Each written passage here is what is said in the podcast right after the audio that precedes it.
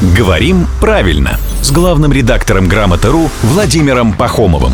Здравствуйте, Володя. Доброе утро. А Мы с Рубеном едем в Париж. И Париж это не только столица моды, но еще и гастрономическая столица мира. Я прям предвкушаю, что мы там отведаем. А, Круассан. неда- Ну, это понятно. Вот Круассан. Я не- недавно смотрела меню французских блюд, и там очень часто встречается такая зелень, как рукола. Вот рукола, как пишется по-русски? Потому что я встречала разные э, варианты. Руккола и рукола с одной буквы «К». А, слово «руккола» испытывало колебания, когда пришло в русский язык. Колебания в написании как-то часто бывает заимствованными словами.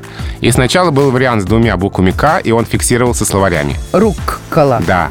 Но потом, как это часто бывает, одна согласная утратилась. ну, съели её. Да, ну, в общем-то, слово «офис» пришло из английского языка, где у нас двумя буквами «f», а по-русски стало писаться с одной. Да. Коридор по-русски стал писаться с одной буквой «r», хотя в немецком и французском две. И слово «руккола» тоже одну букву «к» в русском языке потеряло.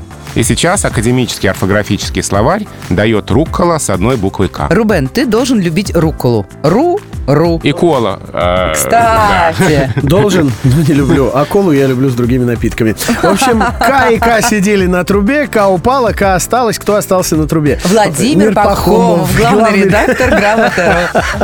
который приходит сюда каждое буднее утро в 7.50, 8.50 и в 9.50.